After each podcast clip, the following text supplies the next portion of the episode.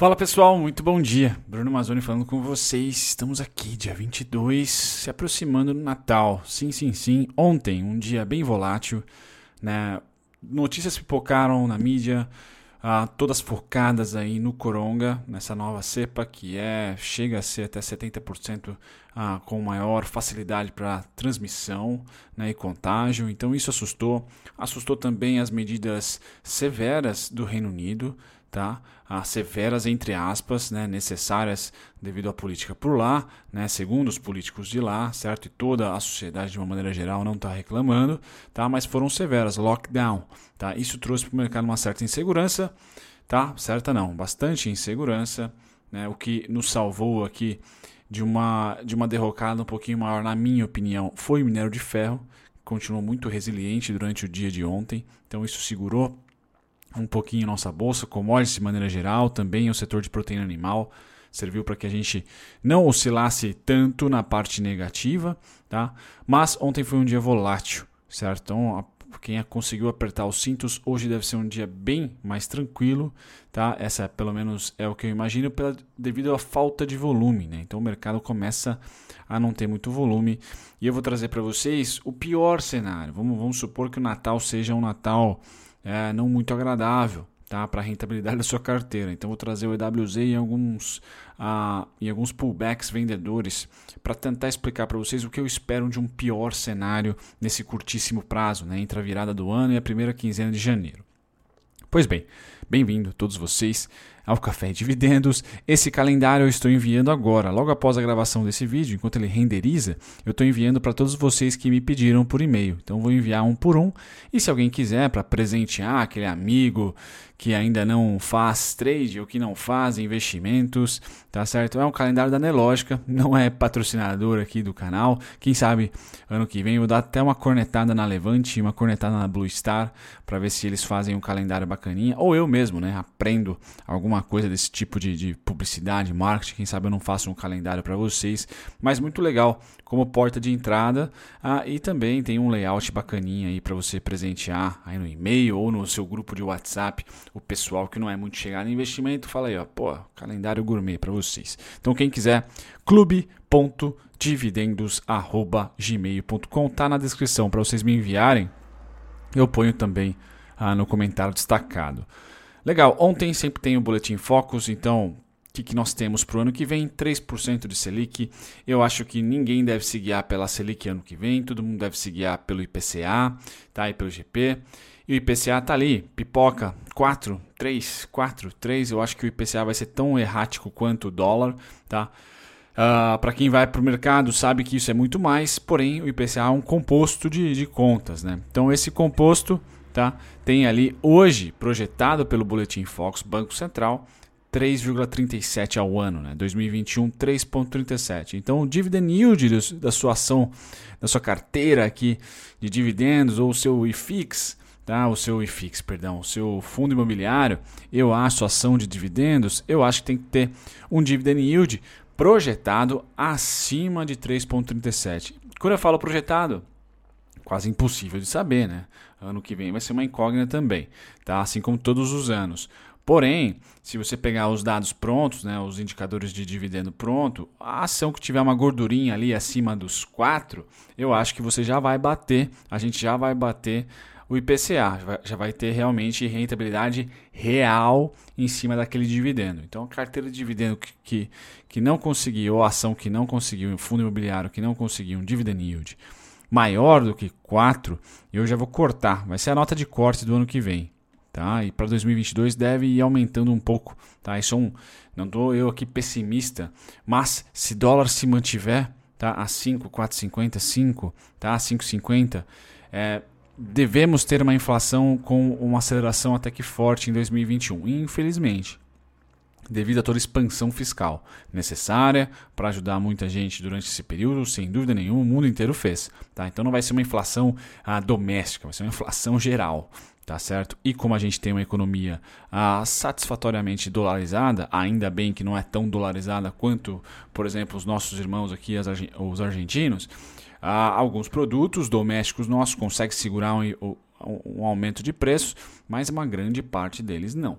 Tá? Então devemos ter aqui ah, entre 4 e 3,34% para o ano que vem. Tá? Por isso que eu disse, dividend yield abaixo de 4% passa a não ser, passa a ser não muito atraente. Esse ano aqui, dividend yield de 3% foi show, né? Porque tivemos aí Selic a 2% no segundo semestre inteiro, praticamente. Bacana, dólar, eles estão projetando a 5, mas sempre erram, né? Porque é difícil realmente é, o dólar, então pode mudar, semana a semana muda essa projeção.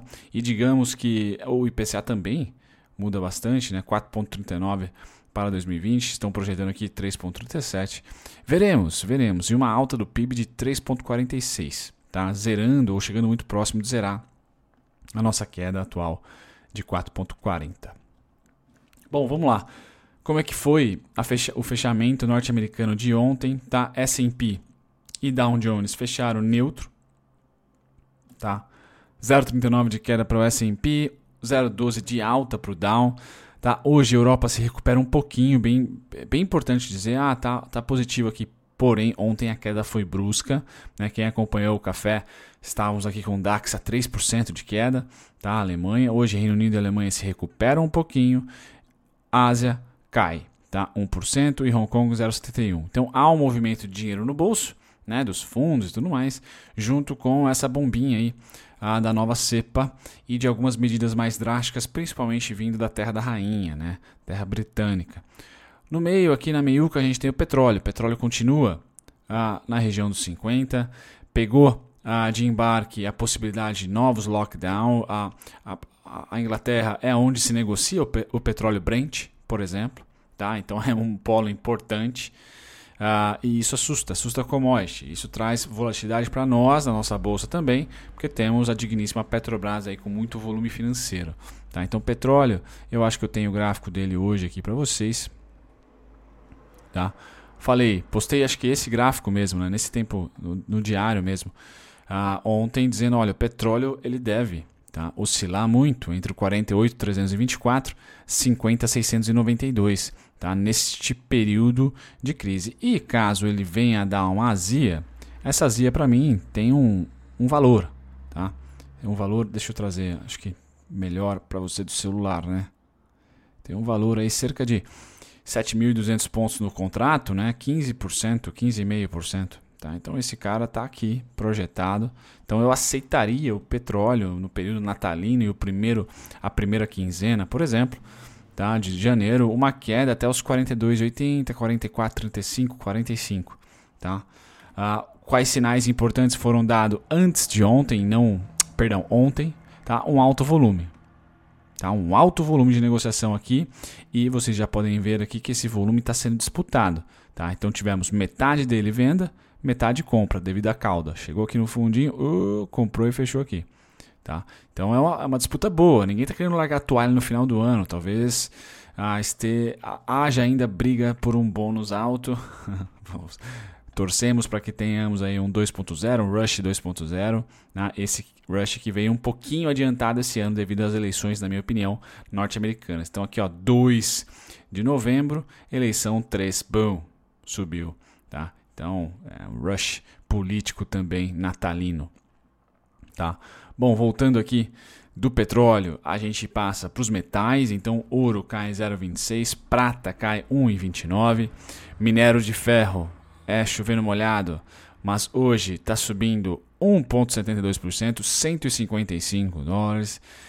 Meus amigos, esse cara pode segurar a gente, tá? Então é importante. Ontem o Ibov caiu 1,86, tá? Com protagonismo aqui das commodities, no caso, não o petróleo, e sim minério de ferro e proteína animal. Então o seu frigorífico aí não sofreu tanto na bolsa ontem, tá? Magalu foi muito bem ontem também, um belo destaque, né?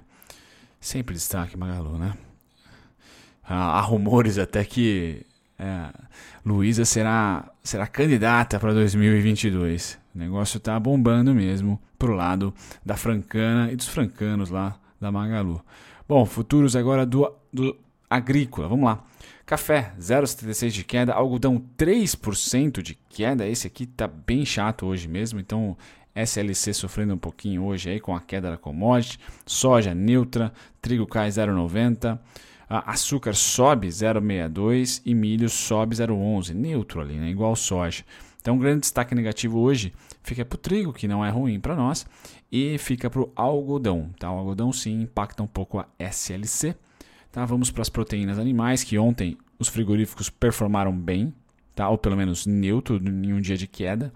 E nós temos gado engorda e suínos magros neutros, aqui subindo 0,16 o gado, 0,19 o suíno e futuros em gado em pé, de gado em pé, perdão, 0,11. Então oscilação amena para esses caras aqui, mas fecho, tendem a fechar o ano em patamares bem confortáveis para quem especulou ou para quem investiu no setor em março, no crash. Então recuperou e recuperou bem, tá? Bom, voltando aqui do setor agrícola, a gente passa para a abertura do nosso mercado hoje às 9. Como que será? Sem tendência, pessoal. Tá? Então, sem tendência aqui. Ontem a gente descolou no final do. No final não, né? Como a Petrobras tem muito volume financeiro e o, do, e o, e o petróleo caiu muito ontem, na parte da manhã, tá? E assustou um pouco o mercado, a gente não conseguiu recuperar muito bem até o fechamento, né, até as 6 horas ali. Então a gente caiu 1,92%, enquanto o S&P aqui caiu 0,39%. Então a gente teve ali uma, um, um amargor maior, né, um amargor maior aqui de um crashzinho de quase 2% no dia. Tá? Hoje nós temos aqui os mercados laterais. Então, creio eu que a oscilação hoje não ultrapasse 1% lá no fechamento do dia, tá? devido à falta de volume e também ao mercado começando a digerir tudo o que aconteceu ontem, principalmente aí os sinais lá na Inglaterra e também dessa nova cepa aí. Tá? Uh, republicanos também uh, fizeram um grito lá, tentando tirar um pouquinho do poder do funk. Tá? Na minha opinião, e ontem eu comentei com vocês que era o principal driver do dia político, não era a cepa, e acho que me enganei, porque todos os jornais saíram coronga, coronga, coronga, e ninguém falou de que os republicanos estão tentando fazer uma fronte lá, uma fronte é boa, né? Estão tentando ali argumentar, tirar um pouquinho do poder tá? do Banco Central americano e das políticas monetárias. Então surge ali uma primeira ameaça tá? aos auxílios, ah, aos estímulos econômicos. Tá? Bom, easing pode estar no final em 2021. Isso pode trazer uma novidade bem grande para o mercado. Tá? Como é que tá os, os índices futuros hoje? S&P negociando a 0,55 de queda, Nasdaq 0,33 de alta, Dow Jones 0,19 de baixa, Nikkei 0,30 de alta e DAX 0,99. Pessoal, aqui eu estou brigando com, brigando não, né? Vou começar a discutir com o TradingView para ver se eles conseguem para mim sinal real time desses caras aqui, tá? Quando vocês percebem aqui um Dzinho, é de delay, tá? Então eu tenho um delayzinho aqui de 15 minutos tá? Para esses caras. Então, quem acompanha ao vivo, tá? Apesar de, de demorar uns 15, 20 minutos para postar, também vai ter diferença nas cotações. Então, deixe comigo que eu vou tentar receber em real time esses carinhas aqui, tá? Legal. Passado do dos índices aqui que estão com cara de sinais difusos, Europa se recuperando um pouquinho via DAX, Ásia caindo e Estados Unidos neutro, tá? Por enquanto neutro, a gente projeta uma abertura hoje, como eu falei, entre 0 e menos 1, entre 0 e mais 1. Hoje não devemos ter uma recuperação do dia de ontem, mas a continuidade da tendência vai depender muito tá, do fechamento lá do pós-almoço. Não acredito que a gente vá oscilar mais do que 1% hoje. Veremos, veremos, veremos. Bom, agora a gente vai para os contratos de DI, então tanto gringo quanto brasileiro comprado continuam comprados aqui. Já quando o assunto é dólar, mais vendas, então o dólar é o que começa a ficar mais assimétrico. Comentei com vocês ontem que o dólar index chegou num ponto de suporte, fez uma alta aqui interessante para quem especula, só que, pum, tomou venda para chuchu. Tá? Então, muito volume nesse candle aqui de quase rompimento de alta, né, que deixou uma longa, uma longa cauda. Então, se os compradores conseguirem vencer a máxima de ontem, é um sinal de recuperação um pouquinho mais forte. Tá? Aqui eu tenho o alvo final aqui em 91, 92. Tá? Mas dólar segue aqui agora numa região de consolidação. Tá? Uh, não acredito em continuidade da tendência de baixa para este ano e a primeira quinzena de janeiro. Né? Vejo muito mais a gente entrar num período tá? de lateralização dentro de uma tendência que é de queda. Então, lateralização dentro de uma tendência que por enquanto está caindo. Tá? Então, show de bola, só não é o melhor momento para se vender. É isso que eu quis dizer. No nosso dólar futuro, isso pode cair com a, a, mesma, a mesma análise. Tá certo? A única diferença é que o dólar futuro, por ser mais especulativo aqui, né, e por ser tradável, ele pode ter sinais ruídos, né? Então ele, pra, na minha opinião, ele pode vir aqui um pouquinho abaixo, beliscar essa região, depois voltar, tá certo?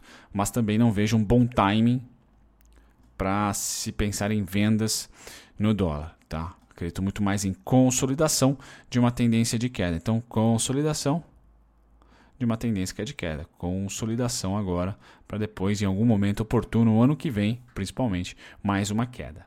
Tá?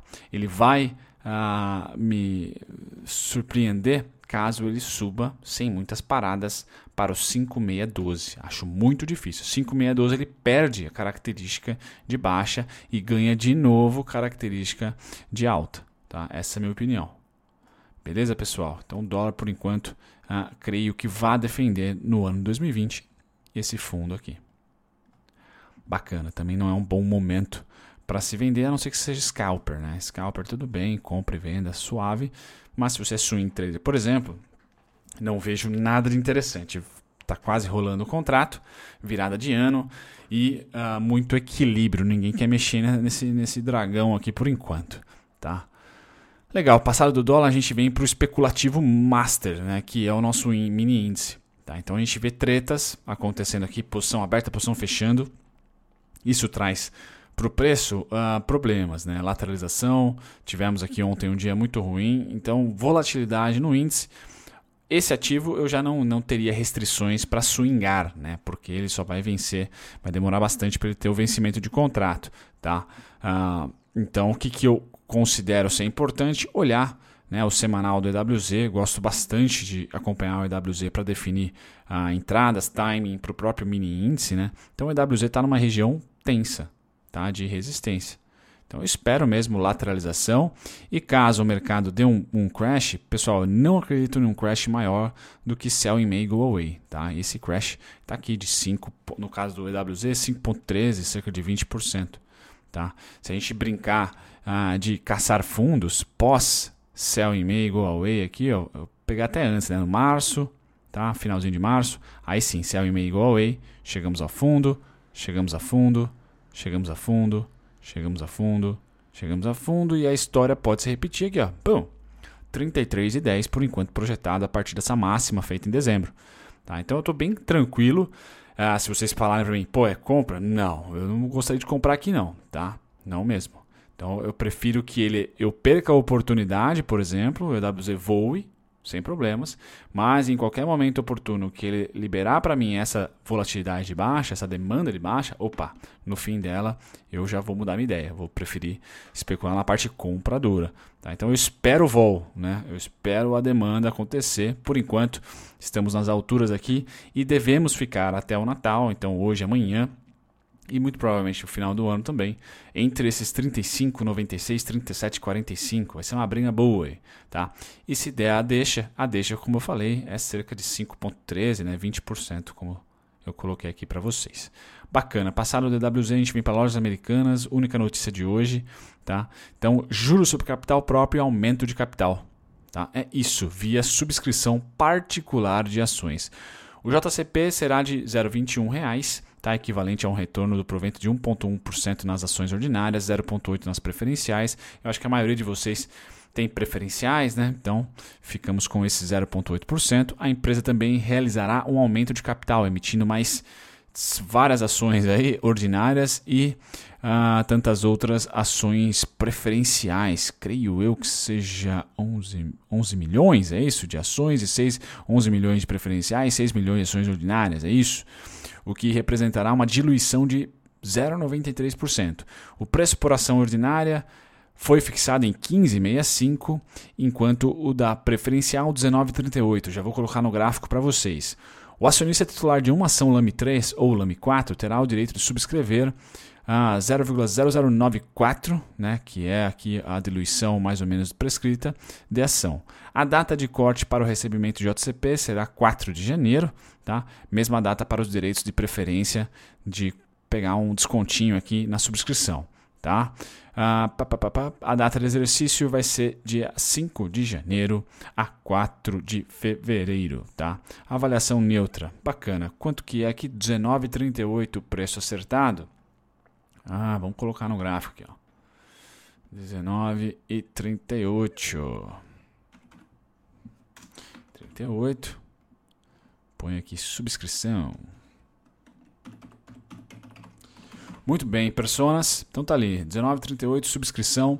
Alame, eu falei para vocês do gráfico do EWZ bonitinho, né? Alame representa um erro meu, né? Eu não teria tradado Alame porque não deu sinal, né? Vejam que o estudo que eu tinha dela, desde de qualquer, de qualquer momento da subida dela, tá?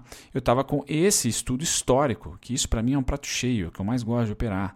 Tá? Então, para mim, a Lame tem bem claro que a volatilidade. R$ 6,46 de queda, 30%, 30,50. R$ 6,50 de queda, 31,95. R$ 6,69 de queda, 31 também. Aqui 15, que foi a crise. Hum, crise eu lasquei fora. variou quase ah, igual à crise já, R$ 14,20. A crise proporcionou R$ 15,00 do topo à mínima atual, certo? A recuperação em V, bem importante. Só que se você não foi trader aqui, hum, já está devolvendo ah, praticamente tudo. De qualquer maneira, eh, eu estaria esperando, e, e, estive esperando, é isso que fala? Estava por aqui, ó né, nesses R$ 6,50, R$ 6,70, 30% de queda. Foi, tchau, pum, continuou caindo, tá? Sem grandes sinais. Então, sendo bem honesto com vocês e atualizando aqui, eu ainda estou de olho numa queda dessa. Tá? Sinceramente, estou de olho numa queda dessa. Só que agora a partir de máximas feitas recentemente. 19,89 por enquanto.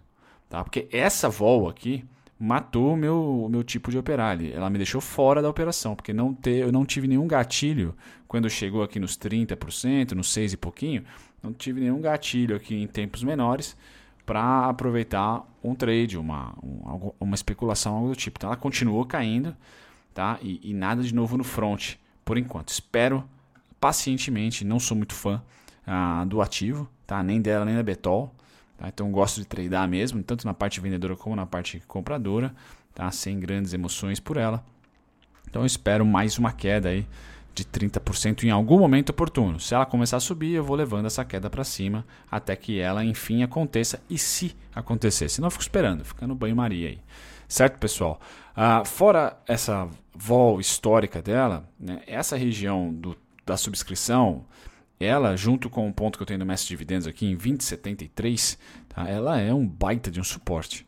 Tá? Tocou como resistência, tocou como resistência, tocou como resistência, tocou como resistência, ah, resistência, aí veio a crise, brigou pra caramba aqui, rompeu, tocou de cima para baixo e um mês, bom, tchau. Agora tá voltando, deve voltar. Então, se perguntar para mim, 2073 e agora, fato novo, né, 1938, ganhar o protagonismo histórico aqui de price action. Não precisa ser aluno meu para conseguir identificar esse tipo de padrão, que era resistência, quando rompida tende a virar suporte. Bom, o calendário de hoje, pessoal, deixa eu ver o que temos de importante. IPCA às 9 horas, se você gosta. Tá? Então o consenso é 1.17, o anterior foi 0.81, então já subindo no mensal, né? Uh, o IPCA anual, então o consenso é 4,35, o anterior foi 4,22. Veremos. PIB trimestral gringo às 10 às 10h30, tá? Então consenso é 33, o anterior foi ah, menos 31, né? Sim, sim, sim. O trimestre passado foi difícil, esse eles estão precificando uma recuperação. Na parte da tarde, vamos ver aqui. O que temos com três caixinhas de grana aqui. Sinceramente, nenhum desses aqui vai impactar muito o nosso mercado. Talvez os PIBs né, às 10h30, junto com a abertura né, do mercado americano, seja ali uma, um momento de oscilação. Tá? IPCA vai assustar um pouco? Vai, mas o dinheiro não tem para onde ir. Ah, O IPCA começa a ser vantajoso para títulos públicos. Então, renda fixa também via IPCA ganha protagonismo. Talvez sim. Talvez aqui tenha sim um driver que tire dinheiro de equities, de ações, e vá de novo para renda fixa. Então, atentos aí aos títulos atrelados à inflação, porque pode ter aqui grandes posições sendo armadas devido à projeção de crescimento, principalmente PA e PCA anual, tá? Anual é mais certeiro aqui. Tá? Então vejam aqui né, a rentabilidade atual da inflação ali, né? 4,35. Então os títulos que pagam IPCA mais alguma coisa começam, sem dúvida nenhuma, a pipocar aí nos portfólios de grandes fundos, né? Porque está sendo vantajoso. Destaques do dia de ontem, né? Não sei muitos destaques na parte compradora, tá? Mas vamos lá.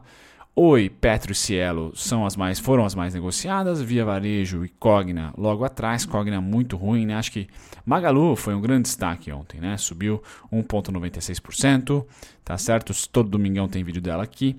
As maiores altas só bomba tirando a Aere, preciso fazer vídeo dela. Pode deixar comigo que eu vou fazer essa semana, tá? Tá anotado. Aere, estão ganhando protagonismo aqui, certo? Bacana, energias renováveis.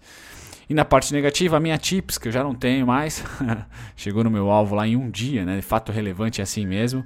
E agora já devolve praticamente tudo. Então, bem-vindos a, a, a bombas. Bombas funcionam dessa maneira, sem ordem cadastrada ali no book, você dificilmente vai conseguir operar uma, uma coisa dessa, uma ação dessa, porque a liquidez é baixa e a especulação é altíssima. Né? Então bateu a 3 reais ali, buf, caiu tudo de volta, Aí é isso. Eternit também teve uma retração ontem. Mil ah, bateu nos 4,74, chegou quase a 5 reais. Então outra que também bate em alvo e sofre um pouquinho mais com as quedas da, de, bolsas mundiais, com a falta de apetite a risco. Mas já a Mil não vejo que ela deve retornar aí a, a períodos de segundo trimestre, de primeiro trimestre. Acho que ela vai até ganhar musculatura aqui. Tá? Veremos sobre a Mil. Tá? Veremos sobre a Mil. Pessoal, é isso. Estarei no chat com vocês. Tchau, tchau. Muito obrigado a você por ter ficado até o final. Nem sempre eu apareço durante os vídeos, então deixa eu aqui me apresentar. Meu nome é Bruno Mazzoni, sou analista CNPIT. Estou aqui no YouTube já há próximos de dois anos, tá? Sempre comentando sobre ativos específicos ou um grupo de ativos. Então convido você que ficou até o final a visitar a minha descrição. Tem lá todos os conteúdos meus gratuitos para você que aprender sobre análise técnica, aprender sobre valuation, análise fundamentalista, tá certo? E também outros conteúdos curiosos sobre o mercado financeiro. E se você quer assistir sobre um ativo em específico, uma ação em específico, vá na aba playlists e digite tá, o ticker ou o nome da empresa, mas principalmente o ticker da ação e eu vou ter com certeza um vídeo para você lá, tá certo? Me apresento e fico por aqui. Até o próximo vídeo. Tchau, tchau.